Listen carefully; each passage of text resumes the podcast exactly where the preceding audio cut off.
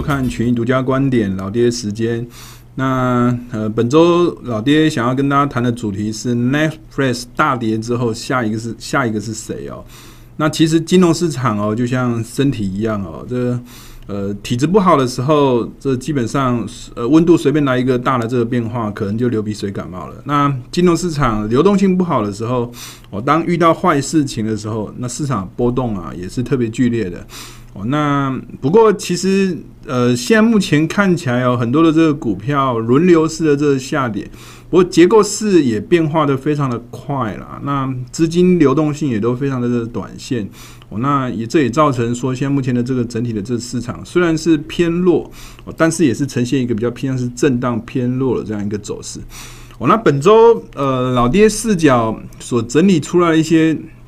市场的这个重点哦，第一个当然也是跟联准会的这个呃紧缩是有关系的。现在目前呃五月份这开会啊，大概。升息两码应该已经是板上钉钉的这样一个事情了。不过联准会的这个官员虽然说多数都已经是赞同这个快速的这个回到这个利率的这个正常化，或是中性利率的这样一个水准，但是都不约而同的讲到说，现在目前的这个经济啊，还是温和速度在做扩张的。哦，包括本周的这个美国的这个和皮书啊，也提到说，现在目前通胀虽然很强劲，但是企业现在目前还是可以迅速把这个这个物价的这个上升啊，这个投入的这个成本啊，转嫁给客户。哦，所以现在目前的这个经济活动还是维持一个温和速度在做扩张的这种这种状态。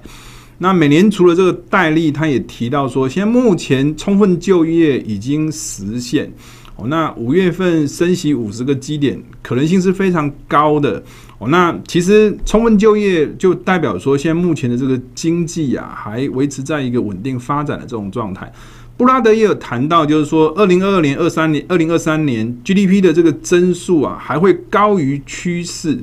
哦。那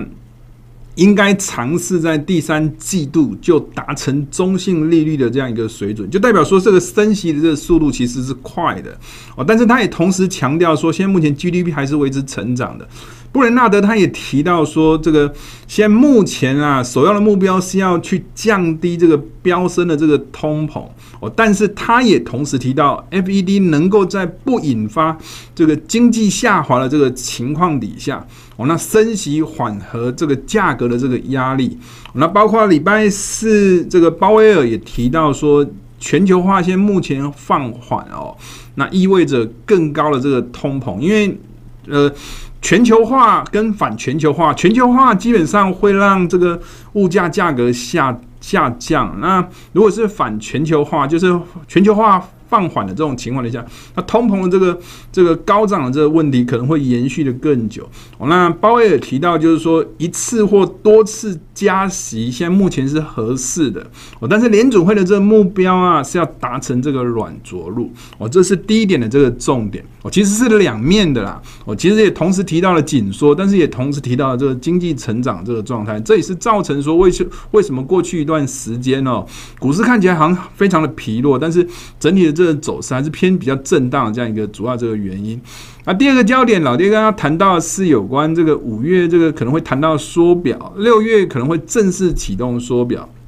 那这个议题啊，过去老爹始终都把它连带着跟美元的这个走势哦连在一起哦。那二零一八年当时的这个历史哦，缩表这个期间呢，美元的这个走势是维持呃长时间的这个缓多头的这样一个走势。那我们认为啊，这个货币减少对货币的这个价值提升的这个效果，应该也会是仿效二零一八年当初的这个历史的这个走势。我们还是维持这样一个看法。我们在能源市场来看的话，现在目前看起来，老爹是把它形容说是被控制了。哦，那基本上美国还有 IEA。总共在未来的这个三个月要释放二点四亿桶的这个这个原油，现在目前计划都已经排排班表都已经排出来了。完了，但是 OPEC 这个这边也谈到说，现在目前哦，如果继续去制裁俄罗斯啊，或者是欧洲啊，也加入这个制裁这个行列哦，现在没有人能够取代这个。俄罗斯的这个出口这个部分，所以所以原油的这个市场啊，可能某种程度高也被控制，低也被控制的这种状态。哦，那那第四个焦点是有关人行的这个降准落地哦，但事实上市场上面。跟过去哦，去年的这个七月啊，还有十二月的这个降准一样的哦，都没有出现什么太特别的这个欢呼声哦，所以整个市场看起来是变成是一个利多出尽往下，呃，失望性的这个卖压往下走跌的这样一个走势，待会再跟大家做分析。那第五个焦点是下礼拜一开始哦，美东呃又会有一波这个比较大范围的这个冷气团将要来报道，那尤其是现在目前。能源因为俄乌的这个危机哦，还是非常紧张的这个情况底下，天气如果又来搅局哦，对这些能源市场又会提供下方啊很好的这种支撑啊，又会带来一些可能炒作的这个相关的这个题材。那第六个焦点是有关农产品的，这个南美现在目前的这个干旱啊，其实还是持续维持的哦，包括美国的这个。中西部其实一定程度也是维持一个相对比较干旱的这种情况。啊，现在目前这个干旱呢，可以预期得到的是还会延续到这个五月初哦。那那农产品算是这一波的这个多头性的这个走势，算是维持一个相对比较稳健的。那一样的，跟这个天然气啊或能源市场来看的话是一样的，就是如果天气又来搅局，那再加上乌俄的这个危机短期间又没有出现一个结束的这样影子哦，那基本上对农产品还是会提供一定程度的这种支撑的这个效果。哦，那第七个焦点是有关乌俄的这个危机的。那马利坡这边的这个钢铁厂啊，之前是有设置这个绿色的这个通道，因为双方哦，这个这个对这个这个钢铁厂之前放话都放得非常的大哦。那基本上俄罗斯这边是喊说，如果不投降，那就一律剿灭哦。那那这个泽伦斯基则是有谈到说，一旦是俄罗斯这个。这个杀害了这些士兵的话，那和平就没得谈了。哦，那现在也有出现一些哦，比较一些曙光哦，就是有建立这样的绿色通道来撤离这个人员。那到底这个这个俄乌的这个情势要往怎么样一个方向去做发展？是不是真的能够在五月九号之前啊，这个结束这一场战事？现在还还真说说说不定哦。那那我们认为啊，因为在过去一段时间啊，很多原物料的这个走势都跟这个事件有一定程度的这个连结关系。但是另外一个角度去看的话，从地缘关系的这样一个角度，欧洲市场啊，欧洲这个股市，不管是德国股市啊、法国股市。反而在最近期的这个市场这个波动哦，反而变得非常的这个小，我就代表市场在关注这件事情未来的这个变化哦，反而是呈现一个比较退场观望的这种情况。那第八点是有关这个这个。第三个礼拜三台指结算之后，这个波动率的这个走势哦，其实目前为止哦，尽管是到礼拜五这个整体的这个市场，礼拜四美股大跌，礼拜五台股亚洲区都呈现一个大跌的这个走势哦，但是波动率的这个指数，老爹是认为其实有略微上升，但是并没有出现很严重的这种恐慌的这种情况哦，所以啊，现在目前的这个整体的这个走势。基本上还是维持一个偏向是属于一个区间震荡整理的这样一个逻辑。那市场也关注这个第九这个焦点哦。日本财务大臣铃木俊一有提到这个日元的这个跌势啊，发出。发出这个警告。哦，他有提到说，这个这这个汇率的这个疲软，就是日币的这个走跌哦，现在目前对经济的这个损害，事实上带来了这个好处。哦，事实上是小于坏处的。哦，那那就是弊大于利啦。哦，那基本上从这个路透社的这个调查，有四分之三的这个日本的这个企业啊，表示说日元的这个贬值对其业务是不利的。哦，那近半数是。对其盈利是有造成冲击的。那日本公司也都在努力的这个因应这个先日元疲软啊，导致这个成本上升啊。哦，那消费者的这个因为这个价格或通膨的这个这个提高啊，需求也就出现一个降缓的这种情况。哦，那那那百分之六十的的日本人都认为政府应该要立即的这个采采取行动。那尤其是啊，哦这个这个。重启这个核反应堆的这样一个议题啊，又变又变成是一个很重要这个这样相关的这种议题。哦，那这是有关这个日本股市啊，这个这基本上从过去一段时间非美货币里面啊，日币的走势啊，因为利差这个关系，表现是相对最弱的。哦，那当然。过去一段时间哦，这种 carry trade 的这样一个逻辑哦，这个日元贬值，股市要涨。其实，在近期的这样一个走势，其实可以看得出来哦，确实是呃，这个日元的这个贬值是弊大于了弊弊大于利啊。所以，日本的这个股市并没有随着这个日这个日元的这个走跌而同步走升。那我们认为啊，在这样一个情况情况底下，可能对对日本的这个股市可能会带来一定程度的这个伤害。哦，那从这个 Fed Watch 在五月的这个这个升息的这个状态，其实升息的两码哦，现在几率已经是接近百分之一百了。哦，那到六月的这个会议哦，这个可能它会进一步的这个再再升息两码或三码哦，甚至升息三码的这个几率还大于哦再进一步升息两码这个几几率。那年底总共。可能要升移到九码到十码左右的这个水准，就代表现在目前这个利率正常化也好，或是趋向于中性利率的这个脚步哦，是越来越快的。那当然，我们接下去就要去观察，到底。升息啊，或紧缩的这个状态，还能不能维持一个就是美国的这个经济软着陆的这个状态？那当然可能要后续观察其他的这个经济数据的这个表现这个动态。那当然从现在目前所有的这个联准会的官员所表达这样一个意念来看的话，其实紧缩跟软着陆哦，其实。现在目前是这个联准会在控制通膨，还有控制经济软着陆的这个同时达成了这个目标，所以我们还是会认为啦，过去老爹所谈到了，现在目前二零二二年的这个走势哦，可能还是会维持这个二零一八年这个放大版的这样一个这样这样一个结论。那过去老爹跟大家所下的这个结论，主要是立基于哦，这个美元在二零一八年起涨。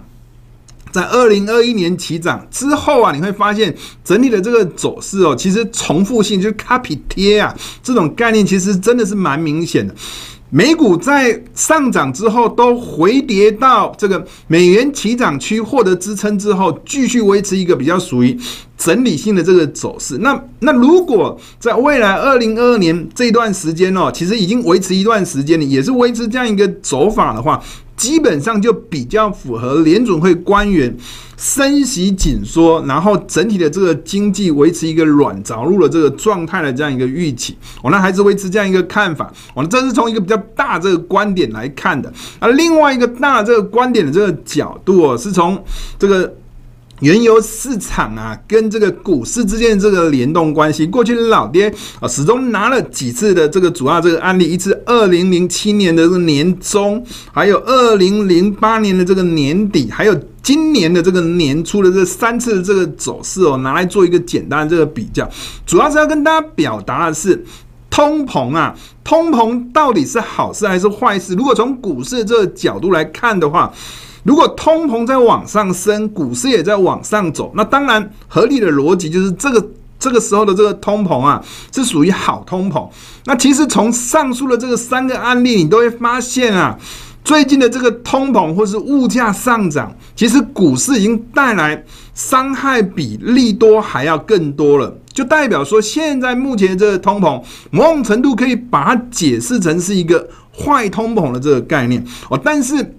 其实老爹除了要跟大家谈这个、这个、这个通膨是好或坏这个概念之外，老爹也想要跟大家谈一谈有关这个停滞的这个概念呢。那，当然了，现在目前可能有两种声音是认为说，现在目前的这个通膨可能在未来会导致。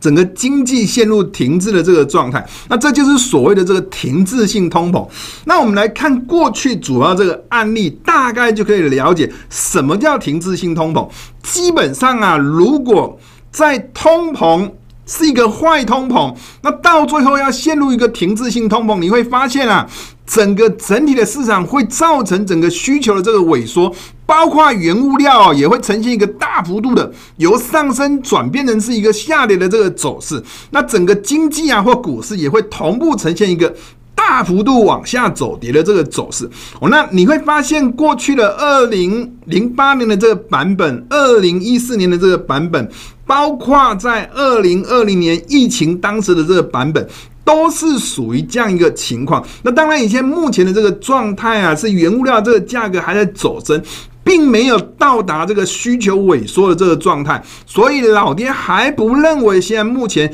有进入到一个停滞性的这个状态。这也是为什么前面跟大家所谈到的二零一八年的这个放大版的这个逻辑，也是联准会现在目前所讲究的，就是紧缩底下还要去达到一个软着陆的这个概念的这样一个想法。我这个再重新跟大家说一遍。那另外，如果从这个青年油跟股市之间比较短期的这个角度来看的话，老爹其实只有一个字啊，叫做乱。你会发现啊，从今年的二月初以来哦。或者你可以讲说，从乌俄开始出现一些比较坏的这个情势的这个发展以来哦，你会发现已经经过经历过很多次不一样的这个变变化了。上面是轻原油，哦，下面是 S&P 五百这个走势。第一个关系是，就一到二这个关系是油价在涨。哦，股市再跌的这样一个环境，但是直到啊三月十七号之后啊，这个是老爹在过去也跟大家强调过，三月十七号之后，你就发现整体的这个架构又开始出现转变了，油价开始反转回升哦，幅度也是很大的。那基本上你会发现啊，股市啊没有跌。反正也是呈现一个上涨性的这个走势，所以过去的老爹在这地方标示的一个叫做有支撑。你也会发现啊，最近美股哦。大概也是回撤到三月十七号左右这个位置之后，就开始会有出现打底呀、有买盘的这种现象。我们还是认为啊，在这个水平附近，尽管到礼拜四哦又行情又回撤这个水位附近，我们还是认为在这个位置还是有它的指引性的这样一个效果。那你会发现，从一到二到三哦，三已经是变成是。股跟油同步下跌的，股同步上涨的。那到四这个阶段，你会发现啊，股市是在上涨的，油价是在下跌。到了五这个阶段，你会发现啊，两边又开始同步。呈现一个同步下跌这个走势，所以简单说就真的是很乱，很乱的概念就代表说，现在目前的这个市场这个结构变化很快，或者是说现在目前的这个市场这个资金的这个流动性实在是变化太快，也就是非常非常的这个短线。这也是为什么老爹跟大家所下的这个结论是比较偏向是属于一个震荡整理的一个主要这个原因。那当然从其他的这个角度哦。在关键图表二里面哦，老爹想要跟大家表达的是，今年度以来哦，确实整体的这个市场体质真的是变差了，如同前面首页老爹跟大家所谈到的，金融市场就好比人的这个身体一样。体质不好的时候，随便有一个温差的这个变化，可能就会带来一些这个感冒啊、流鼻水的这种状态。那以金融市场的这个角度来看的话，流动性一旦是降缓的这个情况底下，基本上股市面对到一些比较利空性的这个讯息，往往就很容易受不了。你会发现，今年度以来，包括二月初哦，你会发现股市也在跌，美元也在跌。债券也在跌，都呈现一个同步往下走跌的这样一个状态。包括三月初这个结构开始有点点逆转，那直到这个四月初又回到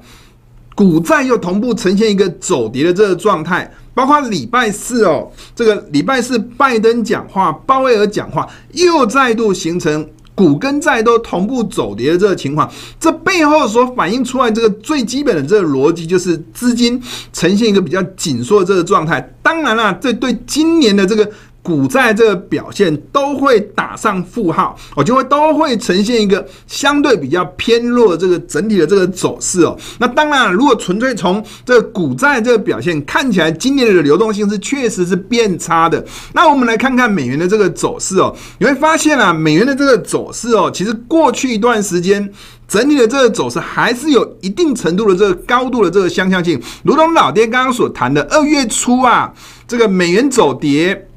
债券走跌，或者是股市走跌，如果纯粹从股市跟美元之间的这个走势关系，或者是从债市跟美元之间的这个走势关系，我们来看这个相对的这个关系。假设这个位置是 A 的话，你会发现啊，这个位置是属于在跟美元同步走跌的这个位置，你会发现这个位置被突破之后，之后回撤之后回撤之后变大支撑，哦，基本上继续呈现一个往上走高的这个概念，整理的这个走势就呈现一个像是一个阶梯状逐步往上走的这样一个走势，你会发现。在三月初的这个情况又出现同样的这个情况，老爹再打一个星号，美元再次呈现一个走跌的这个走势，债券市场还是呈现一个继续走跌的这个走势。基本上啊，美元跟债券理论上来讲，应该要呈现一个绿绿的这个导向的这个关系。当它们呈现一个同向的这个关系，就代表它背后所反映的。比较不是偏向利率，而是偏向通膨的这个概念。那一样的这一波啊，在四月初这个位置又被往上突破了，债券跟美元同步下跌的这个起跌区这个位置又被往上突破了，再度又出现五月初回撤回撤两度的这个回撤。我们认为啊，就是如同老爹刚刚所画的这个图，如同阶梯状的逐步往上走。垫高的这种走势的这个可能性，应该是相对比较高的。今年度基本上整体的这个市场这个走势哦，紧缩啊，或是未来可能要缩表啊，这些相关的这个议题，同时都是对这个美元的这个走势都是相对比较有利的。老爹等一下会有一个相对的这个专题来跟大家谈这个相关的这个议题。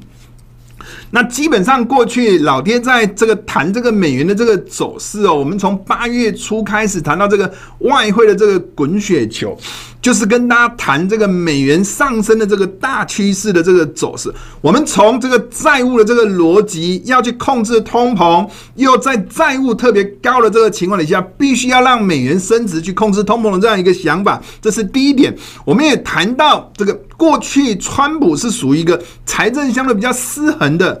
拜登是比较讲究财政平衡的这样一个概念，这对美元来说，基本上也是属于相对比较正面的。过去老爹在过去几个月也一直在强调，二零一八年的这一段时间的这个缩表啊，蓝色这条线是美元的这个走势，相对应的这个概念概念哦，美美国在缩表，美元的这个走势持续走强的这样一个走势，主要的逻辑概念其实很简单。货币变少，当然美元的这个价值就提升了。上一次的这个前一观点，老爹也跟从资金流的这个角度来看这个缩表相对美元的这个走势的这个关系哦，你会发现啊，当这个缩表之后啊，联总会进入到银行体系的这个资金流就断线了。那基本上，当银行的这个体系资金流断线了之后，银行体系跑到这个企业端的这个钱呐、可能这一条路也会被断掉。那当企业端呢，要要发员工的这个薪水、鼓励、研发费用，当不够用的时候，可能就必须要去调用海外所赚的钱哦，回流到美国。再加上老爹这前一次也有跟大家谈过，这个叶伦主政之后啊，他所讲究的是力推的是全球最低税负，想尽办法要让美国跟海外的这个企业的这个税率啊。逐渐接近于平衡，那这样子，这个企业这总部就没有必要设到外国去，引导一些海外的这个资金回流这样一个动态，这就是老爹跟在过去跟大家所强调的这个。资金流所引导之下，这个美元看涨这个逻辑。那接下来，老爹可能要从一些其他的这个角度啊，让大家认识一下哪一些指标适合去看待这个美元的这个多空头的这个走势。第一个想要跟大家推荐的是有关美国的这个信用风险利差这个指标。你会发现啊。蓝色这一条线了，蓝色这一条线是美国的这个信用风险利差这个这个这个指数啊，你会发现，当这个信用利差往下掉的时候，美元走跌；信用利差往上走的时候，美元走升。那当然，现在目前的这个信用利差啊，可能也是因为现在目前整体的这个联准会趋向一个紧缩，那基本上也是呈现一个往上走升的这个走势。你可以去过去比对啊。这个信用利差这个走势拿来解释美元的这个涨跌哦，有一定程度的这个准确的这个高度性，值得大家去做参考。那第二个想要跟大家推荐的是有关这个经济成长的这个相互的这个比较性。那这边所要比较的是有关这个美国的这个 GDP 跟欧元区的这个 GDP 去做一个简单的这个做比较。蓝色这一条线是美国的这个 GDP 减掉这个。欧洲区的这个经济区经济的这个 GDP 的这个这个表现来看，你会发现啊，蓝色这一条线跟美元指数的这一条线，其实某种程度也是保持一个高度的这个正相关的这个走势的这个关系。那你会发现，现在目前啊，乌俄的这个情势。欧洲的这个央行总裁拉加德最近也有谈到说，现在目前整体的这个经济，欧元区的这个经济有可能会有陷入停滞的这样一个情况。那美国现在目前这个联准会的这个官员都释放出，现在目前经济还在维持一个温和成长的这个动能。所以你会发现啊，现在目前这个蓝色这一条线在未来啊往上翘的这个可能性是极高的。那这个也会引导美元的这个走势哦，维持一个强势的这个。升值的这个走势的这个可能性也会相对比较高。那第三个老爹想要跟大家推荐的，其实跟前一个其实有雷同的这个道理。我们这个指标是有关这个 S M P 五百，就是美股啊，跟 MSCI 全球新兴市场这个股价指数的这个比值的这个关系。你也会发现啊，这个蓝色这一条线就如同刚刚所谈到的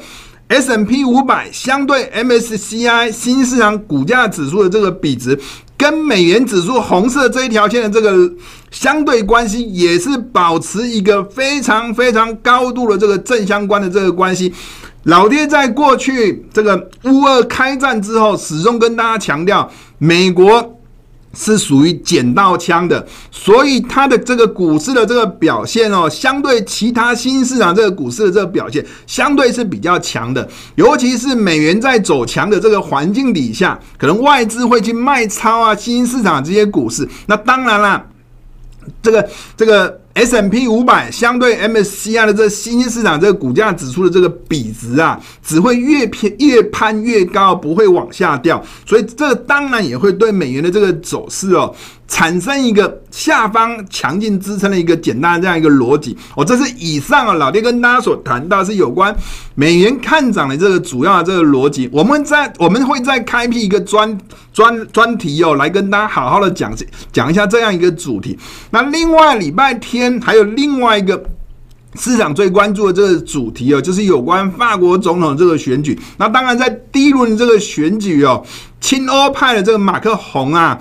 他以二十七点八四票的这个得票率对上这个疑欧派的这个勒庞，哦，那他以二十三点一五票的这个得票率，那当然，以现在目前的这个最新的这个民调啊，马克宏大概是可能会以五十六对四十四的这个比例哦做胜出哦。那当然，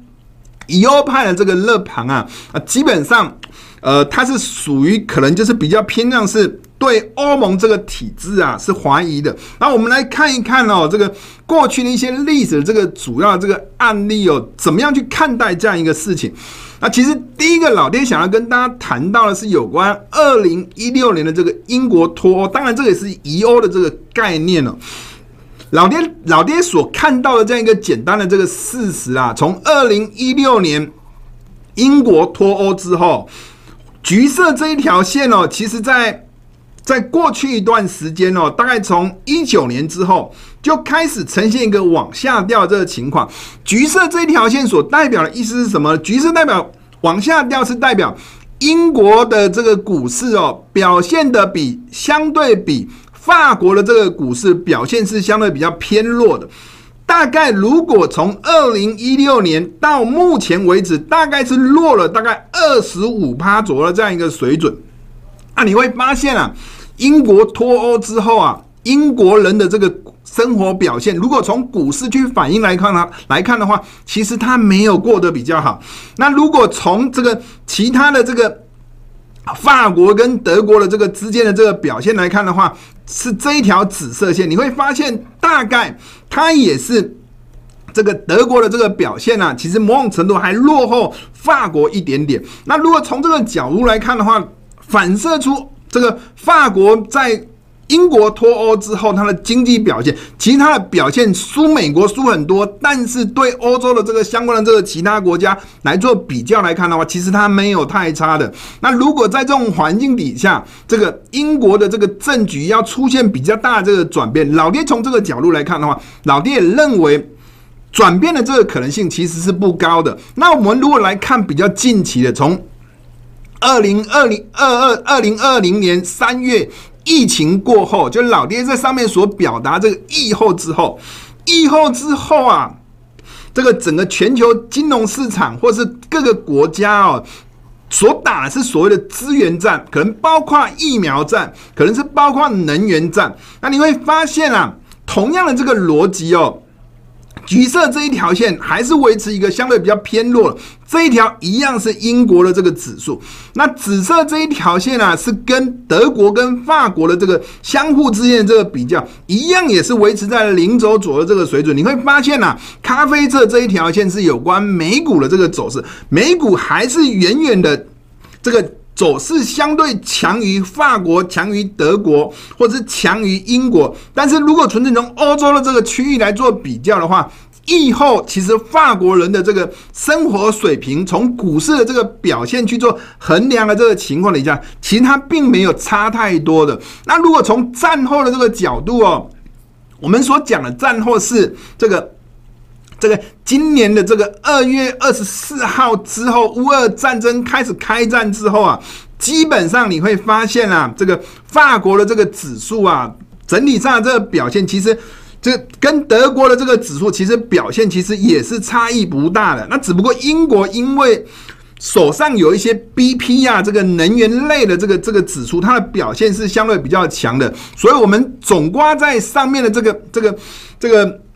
相关的这些数据来看的话，我们会认为啊，这个乐庞在这一次礼拜天的这个选举哦，翻盘的这个可能性应该是属于相对比较不高的。所以，如果要提供一些相关的这个策略，老爹认为啊，基本上可以倾向用一些比较中性的这种比例式价差的这种策略哦，譬如说啊，买两单位的价外的 call 去塞个。一单位的这个价内的这个 call，用 call 的方式去做组成，或者是买两单位的价外的 put，价外的 put，然后去塞一单位的这个价内的这个 put 的这样子的一个中性的这个策略哦，去面对这个即将要到来的这个法国选举的这样一个选情的这个变化哦，基本上可能要出现比较大的这种。翻盘的这个可能性，老爹评估是相对来讲是比较低的。那后面来看这个相这个关键图表三哦，这是有关入股的这个走势。老爹过去跟大家强调的是，在三月三十号。美股走跌的这个位置，入股反而是呈现一个走强的位置。这个位置，老爹是认为下档区一定程度还是具有它关键的这个支撑的这个观察水位。那上方趋势，老爹是过去是强调是八月底，去年八月底九月初的时候，入美股在走跌，入股反而是走升。那这个位置在这一次的乌二开战之后被跌破之后，上方这个 A 的位置是有压力的，下方的这个。B 的这个位置是属于有支撑的，老爹认为啊，短期间之内啊，入股的这个走势哦，可能继续维持一个属于箱型震荡整理的这个可能性，应该还是属于相对比较高的。上一周老爹有跟大家谈到几个主要这个议题哦，包括降准，这个礼拜。小幅度的这个降准没有符合预期，也没有调降 LPR 啊，造成一些失望性的这个卖压，再度就回测这个 B 的这个支撑区。那那基本上整理的这个走势，过去一段时间，这个在八月底这个水位这个位置是属于陆股转强、美股转弱的一个跷跷板的一个位置。基本上我们还是认为下档区有支撑的。另外一个我们所追踪的这个议题，是有关这个下礼拜一开始会有一个冷气团报道。你会发现在呃本周啊，这个美国的这个东部其实都还是偏暖的哦。那到了下周开始哦，这个整个大东部都变得是蓝蓝一片的，就变得是温度都急剧的这个下降哦。那尤其是现在目前。能源的这个危机哦，还是很高涨的这种情况底下，又有天气这样一个因素来做搅局的这个情况下，对这些能源类的这个商品可能会产生哦，再进一步的被炒作的这样一个相关的这种这种机会。那你会发现，过去一段时间啦，这个美元的这个走势持续在做一个转强的这个动作。那包括天然气也好，石油的这个走势也好。都还是维持一个不跌反涨的这个走势。从这个架构上来看，我们还是维持这个多头性的这个走势是没有改变的。那尤其是在四月十二号以后，你会发现这个美元继续震荡走强的这个过程哦，轻油也是走强的，天然气也是继续呈现一个走强的这个走势。那尤其是下周又有冷气团的这个报道，我们认为啊，这个不管是石油也好，或者是天然气也好，基本上可能还有进一步的这个往上炒作的这个空间。那当然，过去我们也跟大家强调过，因为石油有美国在释放库存。IEA 在释放库存这样一个压力底下，它的走势可能会相对比较缓和的。哦，那这个也是值得大家去做留意的。那在在农产品的这个部分，过去老爹跟大家强调，这个现在目前的这个化肥之乱啊，俄罗斯在化肥的这个出口的这个管制会管制到明年的这个春季，这看起来不是一个短期可以解决的这个事情。我们也比较过这个化肥的这个这个成本哦，每英亩啊，过去。可能使用这个肥料啊，大概是落在一百三十一到一百五美元左右。那现在今年度可能已经涨到接近三百美元这个水准，尤其是因为这个能源类的这些商品哦，持续的在高涨哦。油料的这个成本，过去可能十几块，现在也都涨到将近三十块左右这样一个成本。那基本上啊，这个成本垫高啊，一定程度也会带来这个农产品的这个涨价这个效应。那我们也来看看，除了。俄乌的这些情势的这个危机之外，回归基本面的这个角度，就回归到天气面啊、供给面的这样一个角度来看的话，你会发现啊，这个现在目前啊，巴西干旱啊还是持续的，这是未来十日哦，这个巴西整个黄黄的这个区域就代表是没有降雨的。那美国的这个。西部还是一定程度哦，受到反声音的这个影响，还是一定程度是非常干旱的。我们也观察未来十日的这个。降雨的这个巨屏哦，整个封面啊会降雨的哦，基本上还是没有降到这个原本干燥的这个区域。那巴西的这个降雨哦，其实一定程度也看得出来哦，基本上还是远远落后一个平均值哦。所以啊，这这个回归到基本面的这个角度哦，农产品还是维持一个多头的这个想法。那未来一周啊，甚至在南美哦，我们所观察得到了，甚至有可能会出现一些霜害的这个可。可能性，所以农产品在过去一段时间原本是美元持续走强，黄豆、玉米、小麦也都呈呈现一个同步走强的这个走势，就代表它背后的这个基本面还是维持一个强势的这种结构。我们认为啊，先目前啊，所有聚焦不管是化肥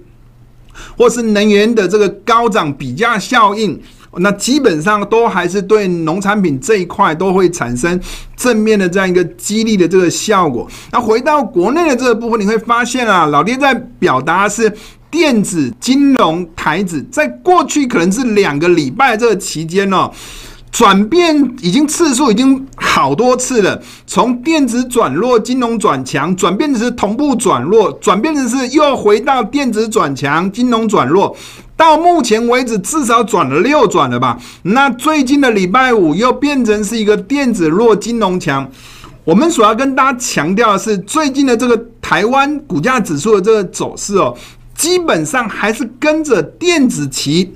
强弱的这个走势关系去做互动哦，所以啊，在做一些短线的这个操作啊，基本上电子相对强的时候，操作要偏多一些些；电子相对弱的时候，操作要偏空一些些。主要原因是因为真的结构变化太快了，就代表现在目前的这个市场资金真的是太短线了，所以整体的这个走势哦，不管是多也好，空也好，都没有太强的这个趋势性。这是有关国内的这个相关的这个走势关系。老爹从右半边这个走势哦，来跟大家讲解，大家就可以有很好这个理解。从俄乌战争以后，油价大涨，你会发现油价涨的这个过程啊，老爹在过去有跟大家谈过。台湾是属于没有捡到枪的，所以台湾的这个股市就呈现一个大跌性的这个走势。那从三月九号油价因为美国释放库存之后，大幅度的这个往下修正之后，你也会发现啊，台股的这个走势也跟着回稳。所以最近期的这个走势哦，套一句彭淮南所讲的话，叫做柳树效应，柳树不动的这个情况底下。